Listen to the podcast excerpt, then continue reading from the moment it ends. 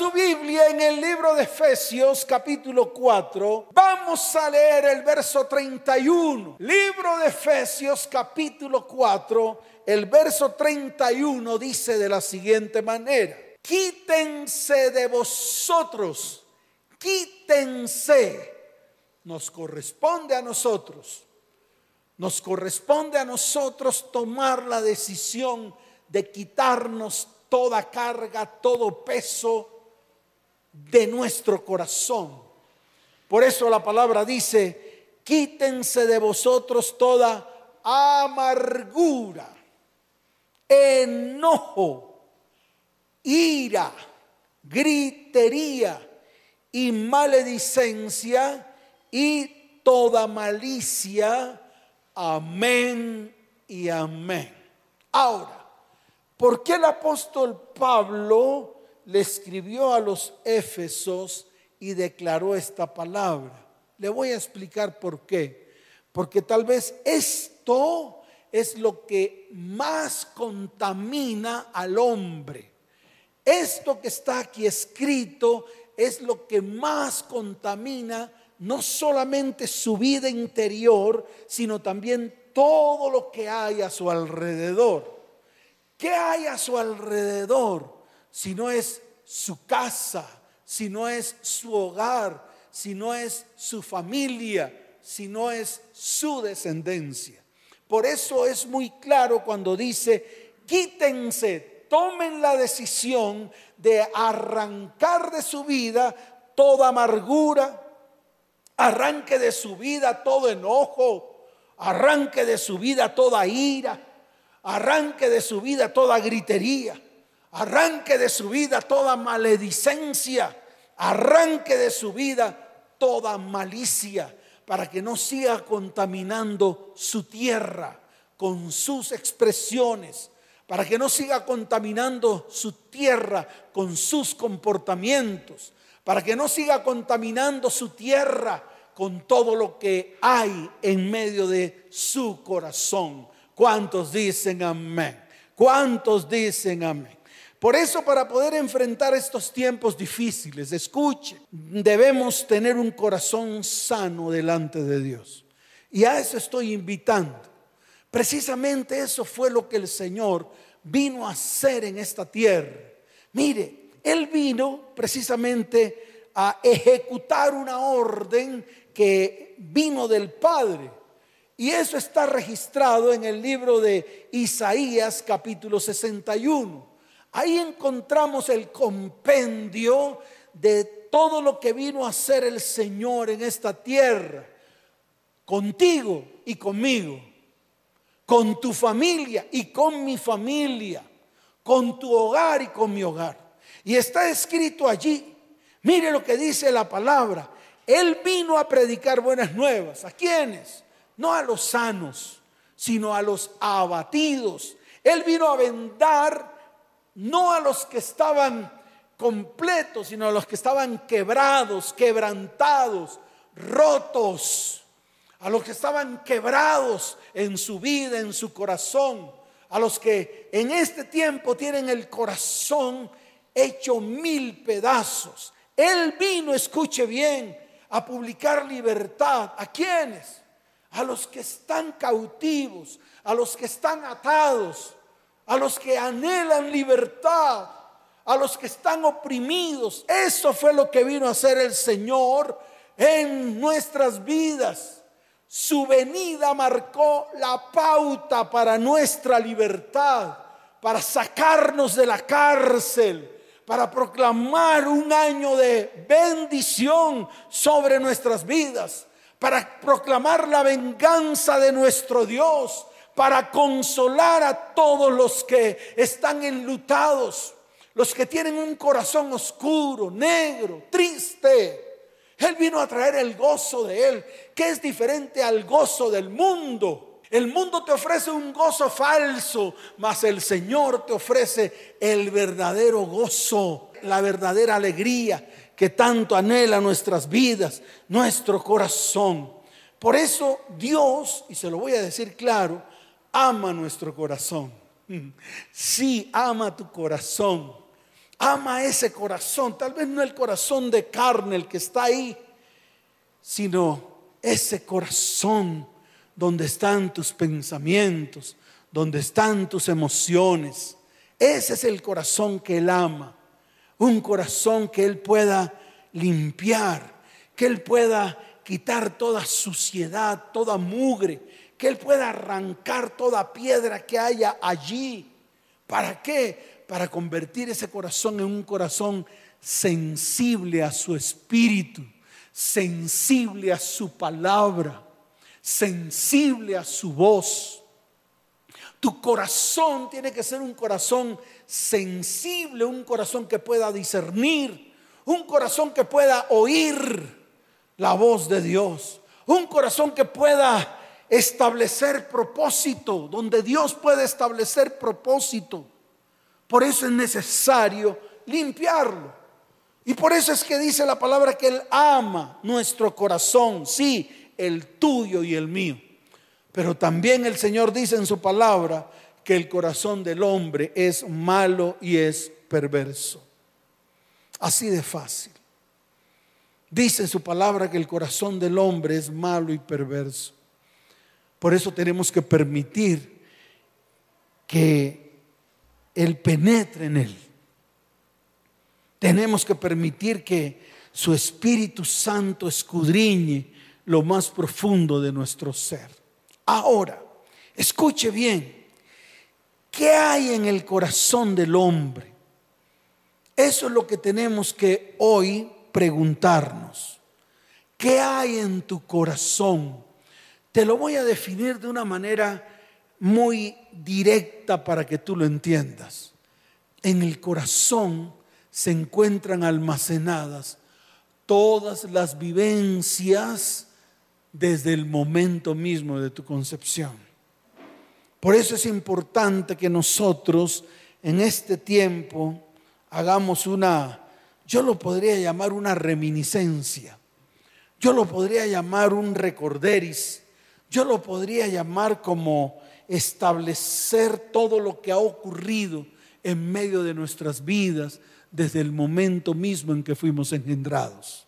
El problema es que hay cosas en nuestra vida que ya han sido olvidadas, o mejor, no es posible recordarlas aunque estén grabadas en medio de nuestro corazón. Y si están grabadas en medio de nuestro corazón, muchas actitudes, muchos comportamientos en nuestra vida que reflejamos en nuestra vida son precisamente por causa de lo que el corazón vivió en alguna etapa de tu vida. Yo creo que esto tiene que quedar claro. Por eso el Señor en este tiempo quiere obrar el mayor de sus milagros. Y por eso es el momento en que tenemos que abrir nuestro corazón, ya que Él puede transformarlo. Sí, Él puede transformar en un abrir y cerrar de ojos tu vida, tu casa, tu hogar, tu familia e incluso puede transformar el corazón de tus descendientes. Por eso está escrito en el libro de Ezequiel Quiero que vayas al libro de Ezequiel, que se lo muestres a tu hijo, a tus hijos, que se lo muestres a tu cónyuge. Vamos a hacer esta charla una charla práctica, una charla en la cual vamos a interactuar todos los miembros de la familia. Mire lo que dice el libro de Ezequiel, capítulo 20, 36. El libro de Ezequiel, capítulo 36. Vamos a leer desde el verso 26 en adelante. Quiero que abras tu Biblia allí. Mire lo que dice la palabra, libro de Ezequiel capítulo 36, desde el verso 26 en adelante. Os daré, escuche, es una promesa. Es una promesa que no podemos pasar desapercibida, porque es la promesa de lo que Dios siempre ha anhelado hacer en medio del corazón humano. Dice, os daré un corazón nuevo y pondré espíritu nuevo dentro de vosotros y quitaré de vuestra carne el corazón de piedra y os daré un corazón de carne. Pero mire el verso 27, para que se lo muestre a su cónyuge, para que se lo muestre a sus hijos y profetice sobre ellos. Yo hoy profetizo sobre mis hijos tengo autoridad sobre ellos.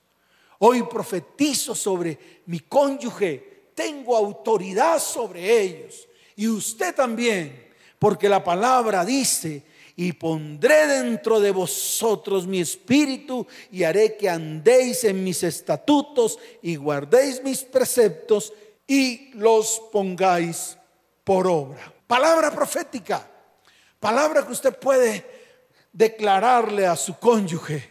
Dígale a su cónyuge, el Señor va a colocar en medio de ti su espíritu. Y el espíritu que Él coloque en medio de ti hará que tú andes, dígale, en los estatutos de Dios y guardes los preceptos y los pongas por obra. Wow, palabra profética, palabra de acción para este día tan especial. ¿Cuántos dicen amén? ¿Cuántos dicen amén? Dele fuerte ese aplauso al Señor. Ahora asomémonos un poco en lo que está escrito en el libro de Mateo capítulo 12, desde el verso 33 en adelante dice la palabra. Escuche, o haced el árbol bueno y su fruto bueno, o haced el árbol malo y su fruto malo. Escuche, porque por el fruto se conoce si el árbol es bueno o si el árbol es malo. No se conoce por el árbol, el árbol no se conoce por el árbol, el árbol se conoce por el fruto. Y mire lo que sigue diciendo, verso 34, generación de víboras. Wow, una palabra insultante. Es una palabra que tal vez no le gusta a muchos. Es una palabra que tal vez cala en el corazón del hombre cuando el mismo Dios es el que lo reprende, cuando el mismo Dios es el que le habla a través de la palabra. Pero esto mismo que está aquí escrito, el Señor me lo dijo a mí un día. En algún momento de mi vida me dijo, tú eres parte de esa generación de víboras. Y le dije, ¿yo por qué, Señor? Así con cara cuchiflí. Así, no, Señor, yo soy bueno, yo soy bonito. Y me dijo, no, sigue leyendo y dice, ¿cómo podéis hablar lo bueno siendo malos? Y aquí me voy a detener, varón. Aquí me voy a detener, mujer. Aquí me voy a detener todos los jovencitos que están allí, que se pasan hablando cantidad de barbaridades y cantidad de vulgaridades salen por su boca y cantidad de dichos vulgares salen de su boca. Y hoy es el día en el cual vamos a llevar toda esa palabrería barata que sale de nuestros labios a la cruz del Calvario. Sí, los voy a invitar a que lo hagan. Usted tome la decisión.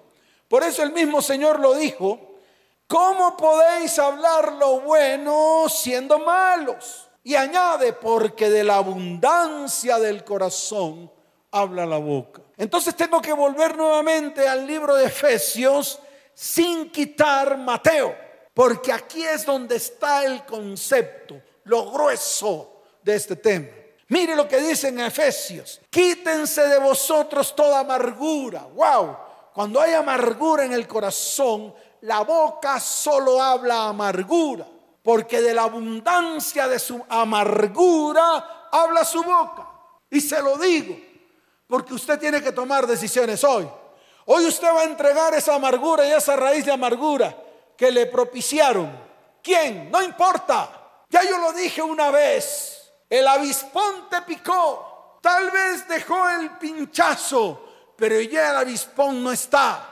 Y si no está, ¿para qué lo sigues recordando?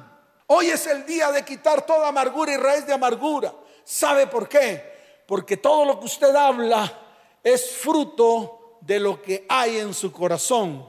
Y si en su corazón hay amargura, su boca hablará amargura. Pero no solamente se queda en la amargura y en la raíz de amargura, también habla del enojo, también habla de la ira. Precisamente en estos días tuve una consejería con un varón y le dije de manera enfática, tu enojo y tu ira tiene un asiento.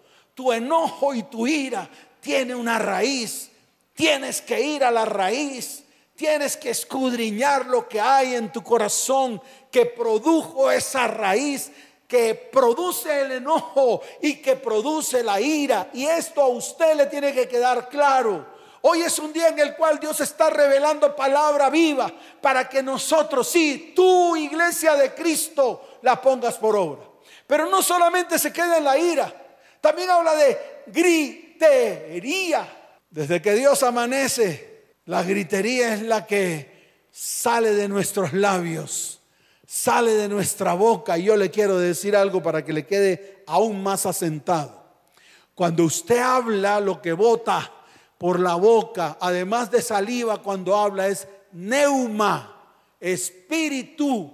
Y cada vez que usted lanza una palabra de maldición, cada vez que usted lanza una palabra de ira, cada vez que usted lanza una palabra de contienda, cada vez que usted abre su bocota para hablar mal del otro, lo que está lanzando es un demonio y un espíritu inmundo que va tras lo que usted dijo y no se cansa hasta que lo que usted dice no logre su efecto. Y se lo quiero decir de una manera diáfana, clara, abierta, para que abra su entendimiento, pueda escuchar y pueda ver con sus propios ojos y pueda mirar que en realidad muchas de las cosas que usted ha hablado, que usted ha dicho, que usted ha gritado, que usted ha sacado por su boca en forma de maldición,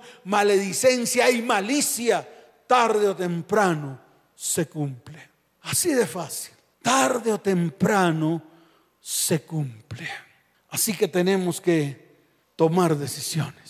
Y hoy es el día en el cual tenemos que comenzar a tomar decisiones. Mire lo que está escrito en el verso 35 de Mateo 13. El hombre bueno del buen tesoro del corazón saca buenas cosas y el hombre malo del mal tesoro saca malas cosas.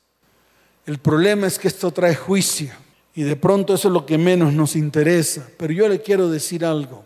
Es mejor que hoy se ponga firme porque el verso 36 dice, mas yo os digo que de toda palabra ociosa que hablen los hombres, de ella darán cuenta en el día del juicio, porque por tus palabras serás justificado y por tus palabras serás condenado.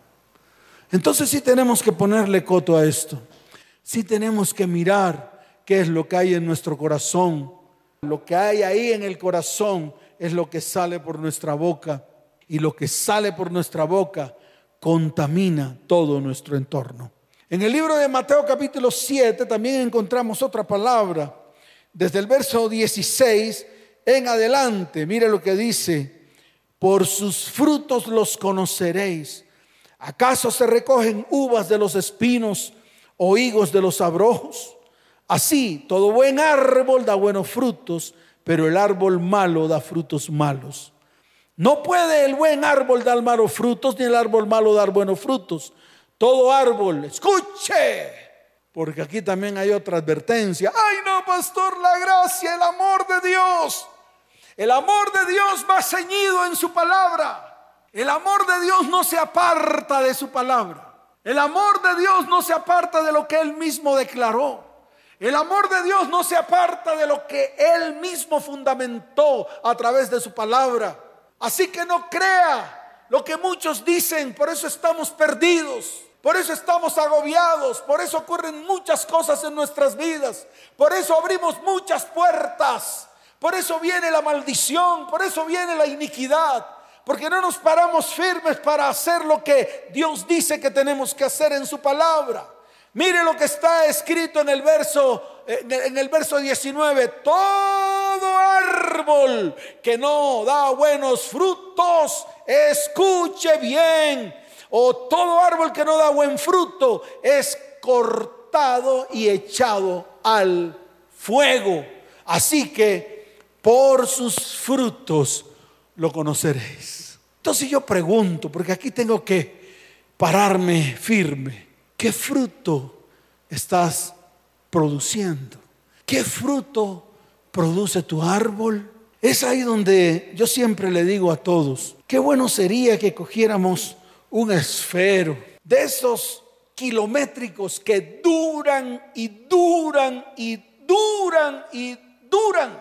y una buena resma de papel. Mi amada Janet me compró 12 cuadernos amarillos tamaño oficio y me dijo, ahí tienes para que escribas. Mi esposa, claro. Yo le dije, gracias amada Janet, porque tengo la oportunidad de ir delante de Dios y convertir esta charla en una charla práctica, porque quiero saber qué semillas me sembraron. Quiero saber qué semillas sembré, porque muchas de las semillas que me sembraron produjeron árboles malos y por ende produjeron frutos malos. Y toda semilla que yo sembré produjo en otros árboles malos y también produjo frutos malos en las personas a las cuales les sembré semillas de maldad. Y esto usted lo tiene que entender, tiene que ser diáfano y claro para su vida. Tiene que ser hoy el día en el cual usted tiene que tomar decisiones cuéstele lo que le cueste. Porque hoy es el día en el cual Dios quiere derramar sanidad y bendición sobre vidas, hogares, familias y descendientes. ¿Cuántos dicen amén? ¿Cuántos dicen amén? Dele fuerte ese aplauso al Señor.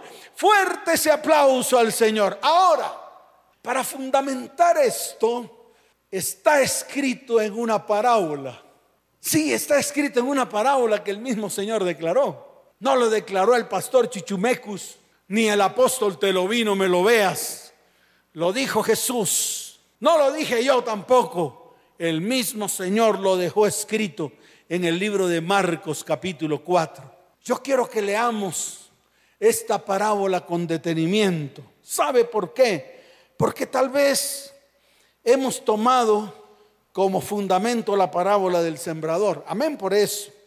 En la parábola del sembrador, que está un poquito más atrás, en el mismo capítulo 4, habla de que el sembrador es nuestro Padre Dios. Aquí en esta parábola, que está en el capítulo 4, desde el verso 26 en adelante, habla de que el sembrador somos nosotros. Y se lo voy a aclarar porque esto es importante. Párese firme, entiéndalo. Yo quiero que lo entienda. Mientras que en la parábola del sembrador, que es la que hemos leído muchas veces y nos la han explicado muchas veces, que tiene precisamente 20 versículos, el sembrador es nuestro Padre Dios. Aquí en esta parábola, el sembrador soy yo, el sembrador es usted. Por lo tanto, escuche bien, Dentro de usted hay semilla que le ha sido dada desde el momento mismo en que nace, desde el momento mismo, perdón, en que es concebido. Entonces lo voy a volver a repetir. Hay semilla que le han sembrado a usted desde el momento mismo en que fue concebido. Sí, y ha ido recogiendo durante toda su vida esas semillas de maldad y las ha guardado y atesorado en su corazón hasta tal punto de que su corazón se ha convertido en un corazón duro, lleno de peñones difíciles de romper. Pero el Espíritu de Dios hoy va a introducirse en tu vida, va a ministrar tu corazón y va a comenzar a romper toda piedra que hay allí acumulada, que no permite que el Espíritu Santo se quede completamente en tu corazón para que seas guiado a toda verdad, para que puedas escuchar la voz de Dios, para que puedas poner por obra su palabra, para que puedas ser obediente en todo lo que Él te manda. Mire, vamos a leer con mucho detenimiento esa parábola. Dice la palabra del Señor en Marcos capítulo 4, desde el verso 26 hasta el verso 29. Dice, Decía además, así es el reino de Dios, como cuando un hombre echa semilla en la tierra. Ahí comienza. Un hombre echa semilla en la tierra. Está hablando de ti y está hablando de mí. El problema es, ¿qué clase de semilla echa en la tierra? Muchas veces de la que tenemos almacenado en el corazón, así de fácil, que precisamente son las semillas que han sido sembradas en nuestro corazón. que han sido colocadas en nuestro corazón. Y hay otras semillas que recibimos de parte de Dios. Por ejemplo, hoy usted está recibiendo una semilla de bendición, está recibiendo una palabra clara. Entonces tiene que diferenciar entre las semillas que están ahí en tu corazón que usted riega en su casa y la semilla que viene de Dios que usted almacena en su corazón, en los momentos en que escucha la palabra, en los momentos en que está en intimidad, en comunión y en cotidianidad con Él, en el momento en el cual usted se sienta a tomarse un café con el Señor y comienza a hablar con Él y comienza a derramar su corazón y comienza a decirle, Señor, no pases de largo, quiero que te quedes. Y entonces ahí el Señor te da una promesa, te da una palabra. Esa es una semilla que queda en tu corazón. Y que muchas veces tomamos esa promesa, la publicamos y decimos, Señor, gracias por tu promesa. Y se la recordamos al Señor para que se haga verdad en nuestra vida. Pero hay otra clase de semillas que en vez de llevar bendición a los nuestros, en vez de llevar bendición a nuestras vidas, son semillas de maldad. Por eso la palabra dice, como cuando un hombre echa semilla en la tierra. Pero yo te quiero decir algo. ¿Qué semilla has sembrado en tu tierra, en tu casa, en tu hogar, en tu familia, en tus descendientes? Y mire lo que dice el verso 27. Y duerme, wow. Y se levanta, wow, de noche y de día. Y la semilla brota y crece sin que él sepa cómo. Y aquí es donde yo quiero que usted entienda la parábola. Hay muchas semillas que han sido sembradas en usted, que usted no sabe cómo han crecido, que usted no sabe de qué se han alimentado, que usted no sabe con qué propósito el enemigo la sembró. Yo sí lo sé, para producir en usted una semilla de cizaña. Y esa semilla de cizaña usted la riega en su tierra. Cuando la riega en su tierra y riega semilla buena, crecen las dos, tanto la espiga de trigo como la espiga de cizaña, que son muy parecidas.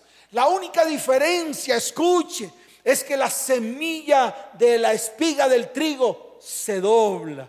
Sí, no se mantiene erguida, como apuntando al cielo y diciendo, yo tengo más poder. Mientras que la espiga del trigo se inclina para exaltar y adorar al que produjo ese trigo, ese fruto.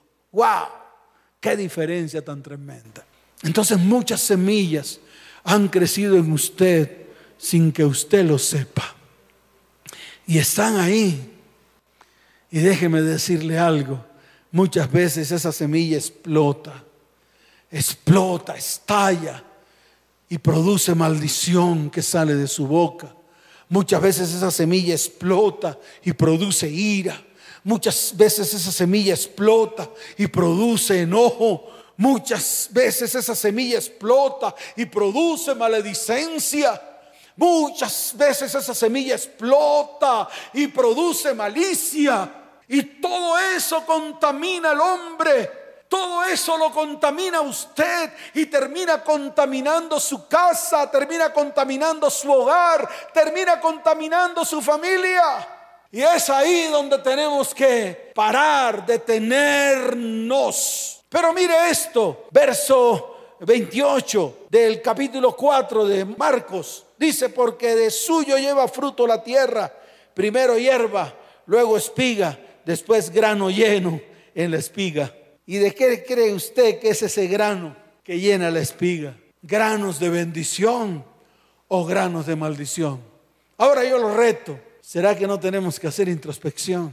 ¿Será que no tenemos que coger el esfero, ese kilométrico que dura y dura y dura por todo lo que tiene que escribir? Y ese cuaderno, tamaño oficio, donde tiene que comenzar a relatar toda la semilla que han sembrado en medio de su corazón. Por eso es importante. Si esto no se hace, en vano es esta charla. Si esto no se hace, ¿para qué lo hacemos? Mire, yo le voy a relatar algo que le ocurrió a una mujer, un evento que tal vez nos ocurre a nosotros y pasa desapercibido. Pero como lo que sale de nuestra boca es espiritual, yo le quiero decir algo, para lo espiritual no hay tiempo. No, no hay tiempo.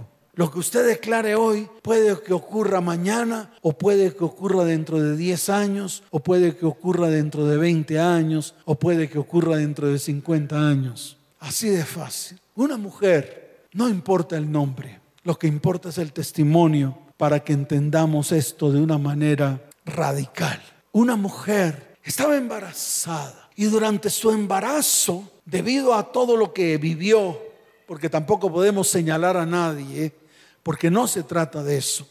Además, usted no sabe el dolor que estaba viviendo esa mujer. Y yo se lo digo a ustedes porque muchas veces juzgamos por lo que hacemos o por lo que decimos, pero nunca vamos a la raíz. Así de fácil. No se sabe qué estaba viviendo esta mujer. Tal vez estaba viviendo los momentos más difíciles de su vida. Tal vez estaba viviendo el dolor más intenso que jamás un ser humano haya podido vivir. No sé, pero es importante hacer este relato. En medio de su embarazo, escuche, se postraba delante de Dios a decirle a Dios, Dios, si tú de verdad existes, si tú de verdad eres Dios Todopoderoso, yo quiero que mi hijo cuando nazca, nazca muerto esa mujer es mala y perversa. No, no podemos catalogar a las personas como esto. Tal vez había dolor intenso en su corazón, tal vez había deshonra, tal vez había destrucción. Por eso era capaz de postrarse delante de Dios para pedirle que matara a su propio hijo. Así de fácil. Pero escuche, en esos momentos Dios no la escuchó, pero lo espiritual sí se expandió a través del tiempo. Eso que habló con su boca tal vez no se cumplió con su hijo porque su hijo nació. Escuche, porque esto tiene que quedarle claro y esto le va a abrir sus ojos. Esto tal vez le va a abrir sus ojos y va a poder entender lo espiritual por eso tenemos que ponernos firmes, mirar con detenimiento. Usted no puede hacer las cosas al algarete. Hoy usted tiene que comenzar a ser un cristiano firme en todas las cosas. El hijo nació. Sí, el hijo nació. Hermoso bebé, hermoso varón. Cuando creció se enamoró de una mujer y tuvo su relación sexual.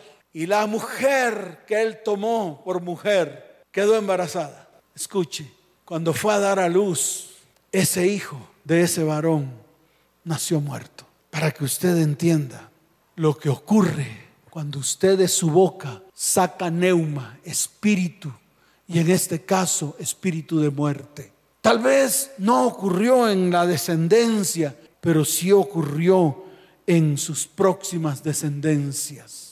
Entonces aquí no podemos jugar.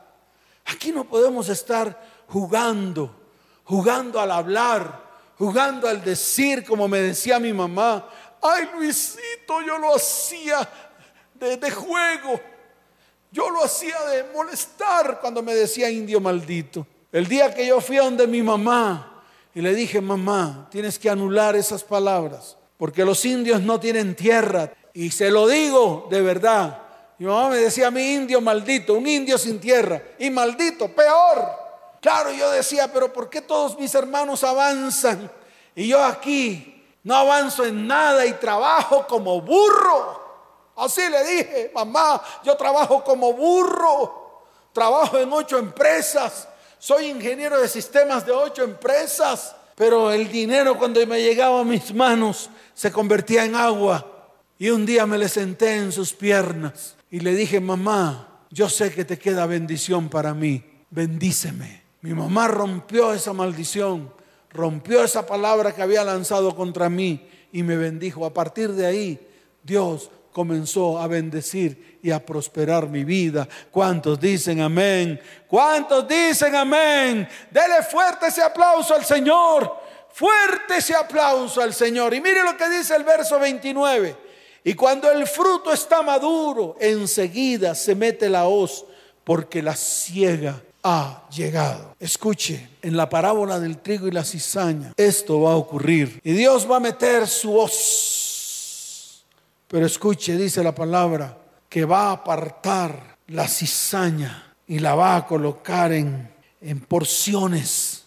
La va a atar. Y esa cizaña que va a atar el Señor, la va a colocar en el fuego. Y dice la palabra que ahí será el chasquido de dientes, mas el trigo será llevado a los graneros del Señor.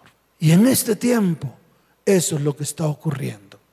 Por eso tenemos que tomar la decisión de quitar, arrancar todo lo que hay en medio de tu vida y en medio de tu corazón y llevarlo a la cruz. Ahora quiero mostrarles a ustedes las causas de todo lo que ha sido sembrado en medio de su corazón. Mire, en el libro de Mateo capítulo 15, ya para terminar, hay una palabra, desde el verso 18 hasta el verso 19. Mire lo que dice Mateo capítulo 15, desde el verso 18 hasta el verso 19. Dice, pero lo que sale de la boca del corazón sale y esto contamina al hombre. Y entonces viene el verso 19. Porque del corazón salen los malos pensamientos, los homicidios, los adulterios, las fornicaciones, los hurtos, los falsos testimonios, las blasfemias. Yo creo que esto quedó muy claro. ¿Qué hay en su corazón? ¿Qué sembraron en usted? El rechazo en las diferentes etapas del ser humano, incluso desde el momento mismo que fue concebido usted Tal vez a usted lo rechazaron. Injusticias que ha recibido durante toda la extensión de su vida. Estas injusticias son infidelidad. Estas injusticias son los escarnecedores y los burladores. Y le estoy hablando a los papás y a las mamás que colocan sobrenombres inicuos a sus hijos. Ya basta de que usted a su hijo le diga sapito. Ya basta que usted a su hijo le diga mosca. Ya basta que usted a su hijo le diga cerdo. Ya basta de que usted a su hijo le diga perrito. Ya basta de que usted a su hijo le diga pocho. Ya basta de que usted a su hijo le ponga sobrenombres. Sobrenombres que denotan maldición. Porque al final se convierte usted en un escarnecedor de sus propios descendientes. Ya basta de que usted a su mujer le diga bruja. Mujer, ya basta de que usted a su esposo le diga no sirves para nada. Ya basta de utilizar palabras que salen de nuestra boca, que van en contra de nuestra propia sangre y de nuestra propia carne. Porque lo que sale de su boca es espíritu es neuma. Y escuche bien, no descansará ese neuma hasta lograr el objetivo. Tal vez maltratos, castigos exagerados, abusos de autoridades, robos, traiciones, deshonra, tal vez ofensas no sanadas, o tal vez falta de perdón, o tal vez fracasos. No sé, usted sí sabe. Y hoy todo esto lo va a colocar delante de nuestro Padre Celestial. ¿Cuántos dicen amén? Dele fuerte ese aplauso al Señor. Fuerte ese aplauso y colóquese en pie, porque hoy es el día que Dios ha preparado para bendecir, para sanar, para librarte de todo lo que hay en medio de tu corazón, para limpiar con su preciosa sangre tu vida, tu alma, tu corazón y todo tu ser. Allí donde estás, vamos a colocarnos en pie junto con nuestros hijos, porque tal vez nuestros hijos han recibido de lo que hay en medio de nosotros. Tal vez nuestro cónyuge ha recibido de lo que hay en medio de nosotros y hemos abierto heridas, hemos abierto maldición y maledicencia, hemos abierto tal vez corrupción, en medio de nuestra vida, casa, hogar, familia y descendencia. Colóquese en pie, levante sus manos al cielo y con la otra mano abrace a su cónyuge y sus hijos que se coloquen en medio de usted. Que hoy sea un día de perdón, que hoy sea un día de restauración, que hoy sea un día de sanidad, de milagros y de prodigios. Hoy levante su voz, levante su voz y dígale, Señor, hoy te pido perdón, porque no he sacado de mi corazón todo lo que tal vez desde el comienzo de mi vida he almacenado. Mas hoy quiero, cierre sus ojos, levante su mano derecha y diga, mas hoy quiero llevarlo a la cruz del Calvario. Hoy quiero perdonar a mi ofensor. Hoy quiero renunciar. Abra su boca y diga, hoy quiero renunciar al resentimiento y a la amargura. Hoy anhelo llenarme del amor de Dios, el amor que sobrepasa todo entendimiento y ser lleno de tu Espíritu Santo. Porque está escrito en el libro de Isaías capítulo 53, abra su boca, abra su boca y declare, dígale, Señor, tú llevaste en la cruz del Calvario toda mi maldad, todas las semillas de maldición que sembraron en medio de mi vida. Señor, tú llevaste en la cruz del Calvario todo mi dolor, toda la deshonra, todo el rechazo, porque está escrito, tú fuiste desechado, tú fuiste despreciado. Te llamaron varón de dolores porque llevaste todo mi dolor desde el momento mismo en que fui concebido. Tú dices en tu palabra que todo esto lo experimentaste porque fuiste quebrantado hasta lo sumo. Porque ciertamente llevaste mi enfermedad, levante su voz. Ciertamente sufriste mi dolor. Ciertamente Fuiste herido por mis rebeliones y fuiste molido por mis pecados. Señor, dice tu palabra que en ti no había cosa sana. Dice tu palabra en el libro de Isaías capítulo primero. Desde la planta del pie hasta la cabeza, en ti no había cosa sana. Había herida, hinchazón, llaga podrida. Y aún no han sido curadas ni vendadas ni suavizadas con aceite. Por eso, toda injusticia que he recibido, hoy la llevo a la cruz del Calvario. Levante su voz y diga toda infidelidad, todas las veces que me escarnecieron Todas las veces que se burlaron de mí, todas las veces que colocaron sobrenombres o maldiciones declaradas por personas de autoridad sobre mi vida, hoy la llevo a la cruz del Calvario, porque allí en la cruz del Calvario mi maldición fue exhibida públicamente por aquel que murió en la cruz todo maltrato, todo castigo, todo abuso de autoridad, toda traición y toda deshonra, hoy la llevo a la cruz del Calvario. Levante su voz y diga, toda ofensa recibida desde el mismo momento en que fui concebido hasta hoy, hoy la llevo a la cruz del Calvario porque recibiré la sanidad de mi herida por el poder sanador del Señor. Señor, hoy llevo mi falta de perdón a la cruz. Hoy llevo mi amargura y mi raíz de amargura. Hoy llevo mis continuos fracasos a la cruz del Calvario, porque quiero libertad para mi vida. Quiero libertad para mi casa. Quiero libertad para mis hijos. Quiero libertad para mis descendientes. Levante sus manos al cielo. Hoy vamos a hacer una declaración a manera de alabanza y adoración. Hoy va a llenar su boca de adoración y va a permitir que el Espíritu Santo se mueva en medio de su vida, en medio de su casa, en medio de su hogar y en medio de su familia y descendencia. Levanten sus manos al cielo y adoren al Señor.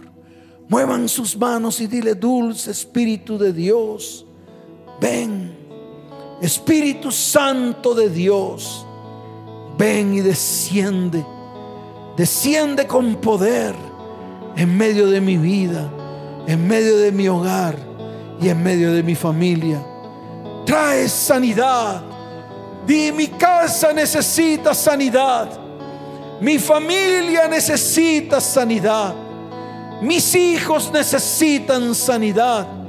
Mis descendientes necesitan sanidad. Levanten sus manos. Cierren sus ojos. Y haga esta declaración. Y permita que el Espíritu de Dios se mueva en este tiempo en medio de su vida, su hogar, su familia y su descendencia. Levante sus manos con su gracia. Nos alcanzó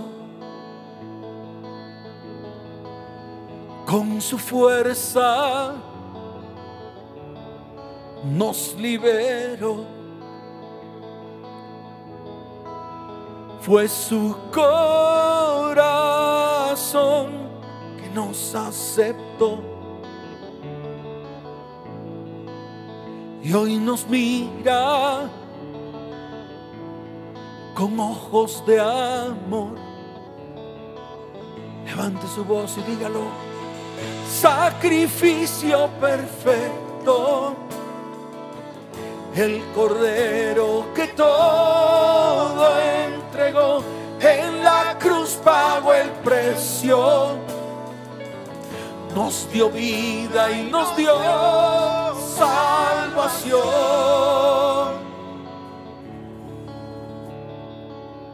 Levante su voz, dígalo fuerte, con su gracia nos alcanzó. Oh sí, Señor con su fuerza nos liberó. Levante su voz y dígalo, pues su corazón que nos aceptó. Oh Señor, y hoy nos mira con ojos de amor. Levante su voz, dígalo fuerte. Sacrificio perfecto, el cordero que todo entregó, en la cruz pagó el precio, nos dio vida y nos dio salvación, sacrificio perfecto, el cordero que todo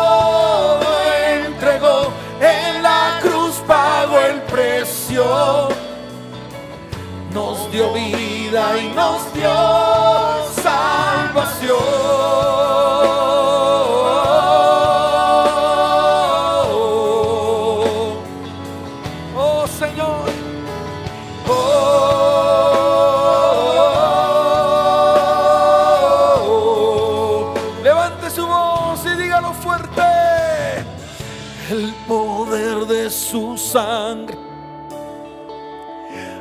La muerte venció.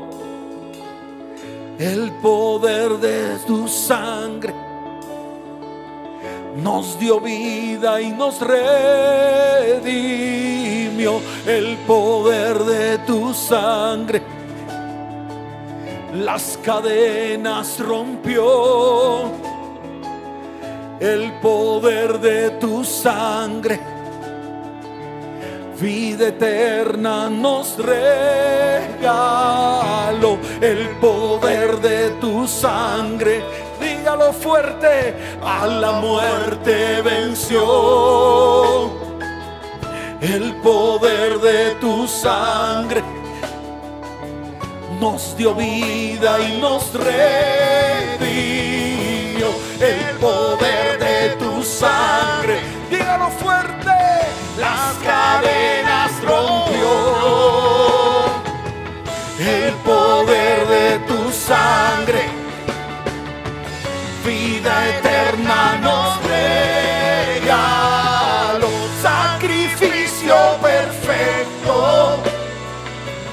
el cordero que todo entregó en la cruz pagó el precio.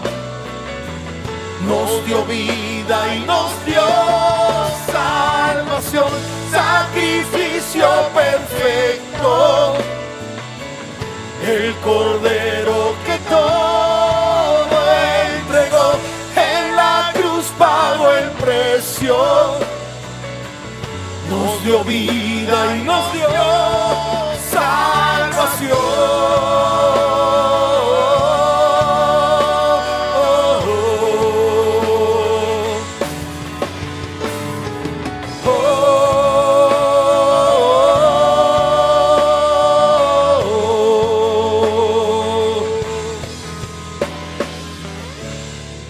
Deja que el Espíritu de Dios se mueva sobre tu vida. Toque lo más profundo de tu ser. Y tú ahí donde estás, dale gracias. Dile, Señor, gracias por este tiempo. Gracias por sanar mi vida y mi corazón.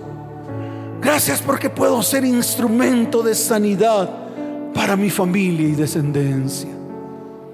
Señor, hoy te quiero dar la gloria y la honra por lo que has hecho en tu iglesia en este tiempo y lo que seguirás haciendo a miles y miles que se acercan a ti buscando sanidad y buscando salvación.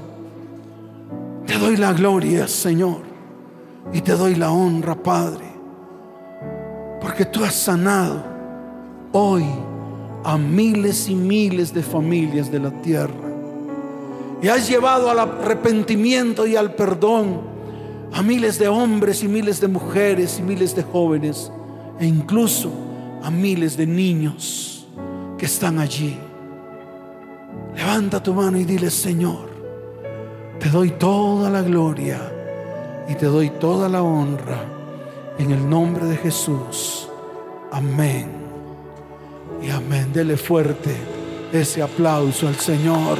Y tú que estás allí, que tal vez vienes por primera vez, a una de estas reuniones y quieres que Dios haga algo en tu vida, porque estás hastiado, estás hastiado de vivir una vida desordenada. Levanta tu mano derecha y dile, Señor, así repite conmigo, Señor, hoy te recibo dentro de mí como mi único y suficiente Salvador. Ayúdame, Señor. Extiende tu mano, diga, extiende tu mano de misericordia sobre mi vida. Señor, escribe mi nombre en el libro de la vida. No lo borres jamás. Escucha bien. En estos momentos está apareciendo un número de celular, un WhatsApp. Allí, escucha, vas a poder escribir, necesito ayuda. La ayuda que te ofrecemos es una ayuda espiritual para que te levantes, para que Dios comience a obrar en tu vida, para que venga bendición, sanidad sobre tu vida, tu casa, tu hogar y tu familia y tus descendientes. Anota ese número y escríbenos. Te estaremos respondiendo estaremos extendiendo nuestra mano de bondad y misericordia sobre ti para que Dios comience a obrar de una manera sobrenatural en tu vida. En el nombre de Jesús. Y todas las familias de la tierra que se han reunido, levanten sus manos al cielo junto con sus hijos, su cónyuge, sus familias, porque voy a orar por ustedes. Levanten sus manos. Padre, te doy gracias por tu iglesia. Sé que hoy ha sido un día de mucha bendición. Milagros y prodigios sucedieron sobre las familias de la tierra. Señor, yo bendigo tu iglesia. Yo te pido que tú tomes a tu iglesia en el hueco de tu mano. Que tú los mires, mira tu iglesia en este tiempo. Trae protección sobre tu iglesia. Trae bendición sobre tu iglesia. Padre, hoy invoco tu santo nombre en medio de tu iglesia. Tú dices en tu palabra con firmeza que nos bendecirás. Te doy toda gloria y toda honra en el nombre de Jesús. Amén y amén. Que Dios les bendiga, que Dios les guarde. Les amo con todo mi corazón. Nos vemos. Chao, chao.